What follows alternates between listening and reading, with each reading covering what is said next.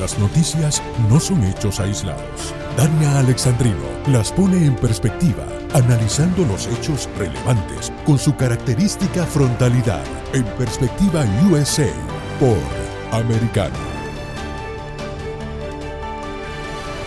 Vamos entonces a hablar ahora de la frontera.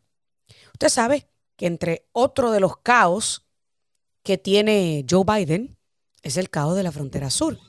Y usted sabe que hemos hablado en repetidas ocasiones sobre los números récords de cruces ilegales, sobre los números récords de incautaciones de fentanilo, sobre la cantidad de niños sin acompañantes que todavía están bajo la protección del Departamento de la Familia.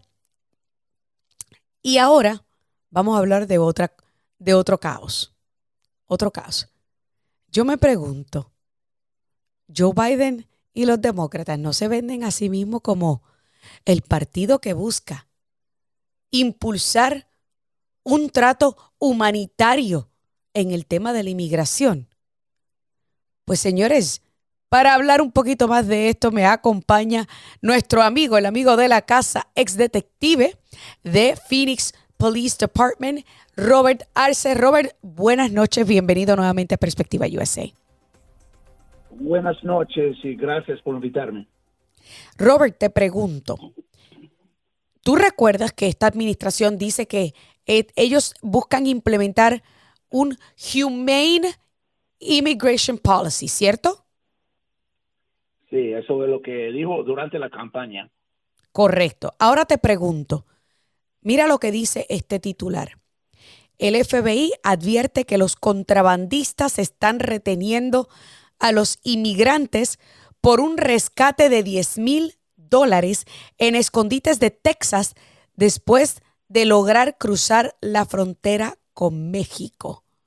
O sea, que los traficantes de humanos están ahora manteniendo a muchos de estos migrantes de rehenes. Sí, lo que está pasando es que estos grupos eh, que son los, traficantes, eh, las personas que están cruzando a gente, ellos son un grupo, por ejemplo, son los, los coyotes. Lo que pasa muchas veces, esos grupos, ya cuando llegan a la frontera, lo que hacen, a veces tienen tanta gente y dicen, pues, ya me pagaron un porcentaje eh, del dinero que me iban a pagar, lo que voy a hacer, voy a vender 20, 30 migrantes a otro grupo y entonces ahí puedo recuperar mi, dinero y entonces ya tengo más migrantes que van a llegar. El nuevo grupo paga por 30, 20, 30 migrantes, pues entonces ellos dicen, pues yo tengo que ganar el dinero para atrás que yo pagué y entonces ya cuando los cruzan, dicen, oye, yo te voy a ayudar a llegar a, tu, con tus familiares, pero primero nos vamos a quedar uno en la casa, pues los encierran los quieren ahí secuestrados, comienzan a telefonear a sus familiares, oye, ah, tuvimos un problema en cruzando la frontera, ya te va a costar mil dólares, diez mil, diez, mil dólares o lo que sea, ellos van a subir el precio sin, sin pensar que estas personas que están esperando por sus familiares son personas humildes, no tienen dinero. Increíble, correcto. Ahí es donde comienza el problema, sí.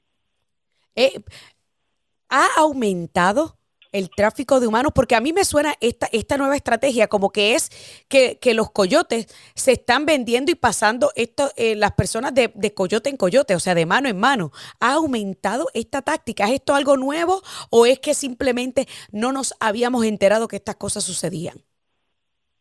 Siempre sucedía. Yo tuve mis últimos años como policía. Eh, yo, yo estuve en Phoenix y tuvimos un crisis en los años como 2002, 3, 4 por ahí, y a mí me, movieron a un grupo donde yo trabajé con ICE en ese tiempo y entonces aprendí esas investigaciones.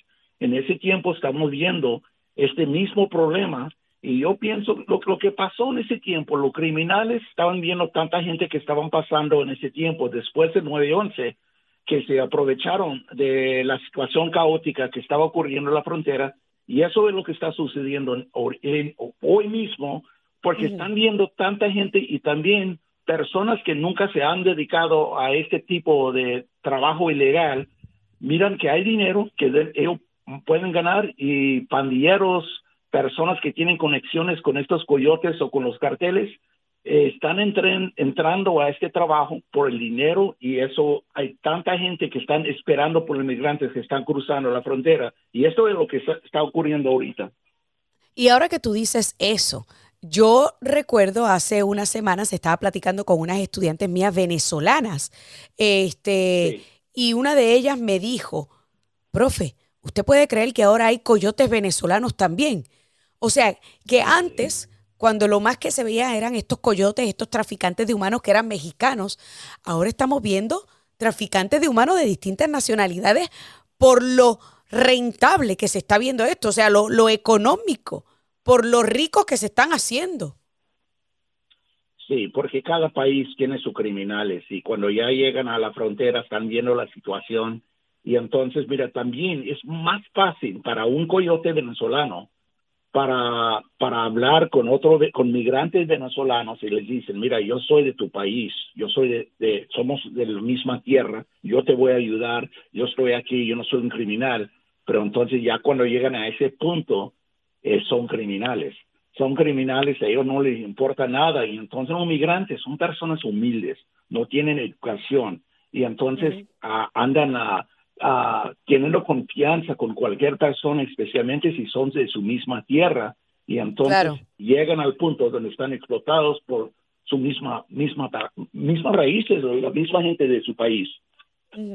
Es realmente increíble que estamos viendo esto eh, de la manera en que se está desarrollando. Eh, pero más increíble aún que el FBI está advirtiendo sobre esto y, ahora entonces vamos a tener que invertir dinero de, de los contribuyentes y tiempo del FBI para comenzar a investigar una situación que se pudo haber evitado o al menos limitado si esta administración sencillamente hubiese hecho su trabajo, Robert.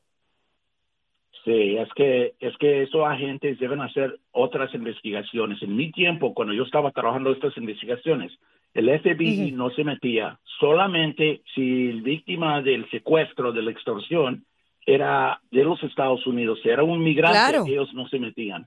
y eso es algo nuevo para mí, porque ellos nunca hacían estas investigaciones. ¿Por qué tú crees que ahora está sucediendo?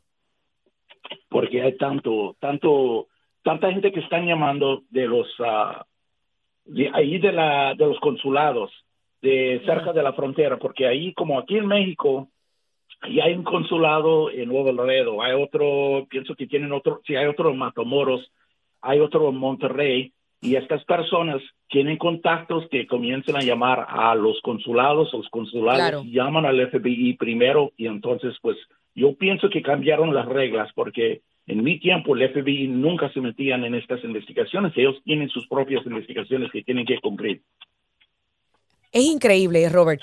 Yo, yo te pregunto, ¿Cuál es la solución a esto? ¿Hay alguna solución? Sencillamente tenemos que, acostumbrarnos a este nuevo caos en la frontera sur o, sencillamente eh, es que esto fue causado, provocado y empeorado por Joe Biden. Pues la solución era que, que ya teníamos la solución cuando estaba el Trump, que los migrantes sabían que si ellos entraban ilegalmente, que los iban a mandar y tenían que esperar en México, porque todo el mundo sabe que solamente unos 10 o a mejor 8% de los inmigrantes que están cruzando, eh, el, el, número de, de, que van a calificar por el asilo son, es tan pequeño y entonces los demás están llegando porque son migrantes eh, económicos. Eso es algo muy triste, pero también las leyes no aplican a un migrante eh, económico. Ellos tienen que esperar en México entonces ya con el mundo ve que no van a poder entrar y desaparecerse en los Estados Unidos, dejan de, arrancarse, porque ahorita que es el verano que está pegando el calor tan fuerte, este es un tiempo, una temporada histórico que los migrantes dejan de, viajar para la frontera, pero ahorita los números siguen, uh, siguen subiendo y subiendo en ese tiempo que en tiempos pasados se ponía poco calmado por el clima que encuentra en la frontera. Y, la solución era que en los tiempos de cuando estaba el presidente Trump, él dijo, no, si ustedes van a cruzar, pues van a cruzar, vamos a tomar toda tu información. Claro. van a esperar en México hasta que tienen una, una día enfrente de un juez. Claro, y ya, y ya no ah, tenemos esa disposición.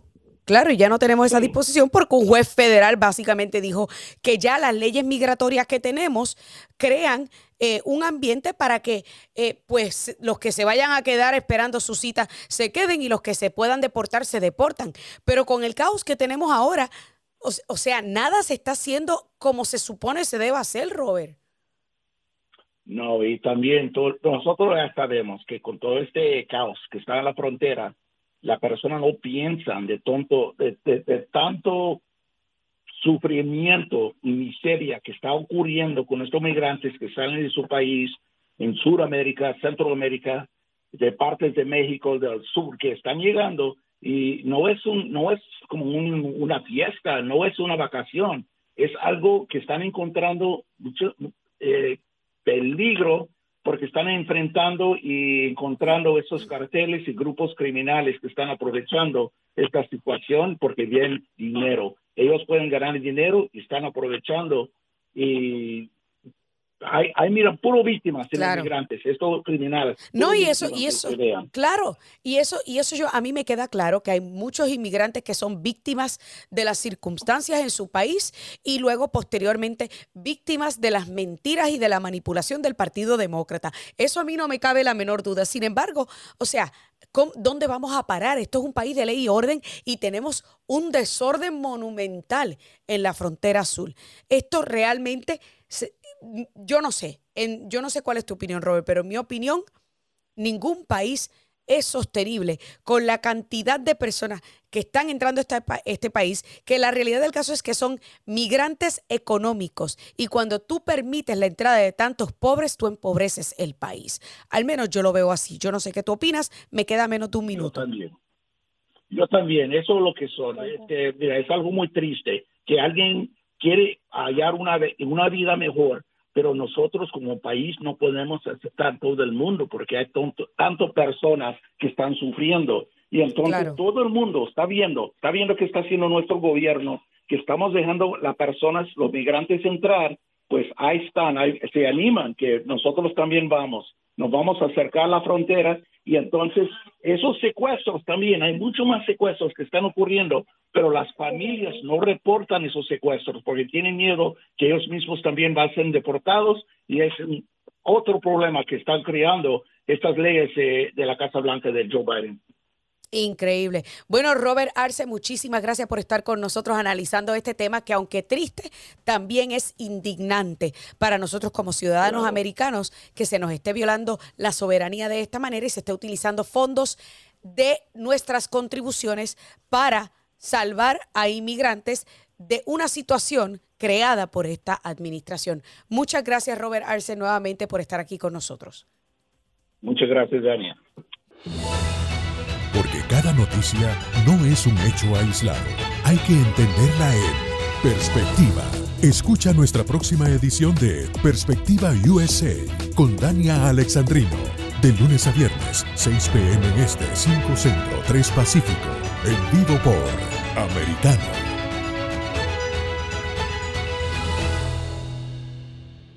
This podcast is a part of the C Suite Radio Network. For more top business podcasts, visit c-suiteradio.com.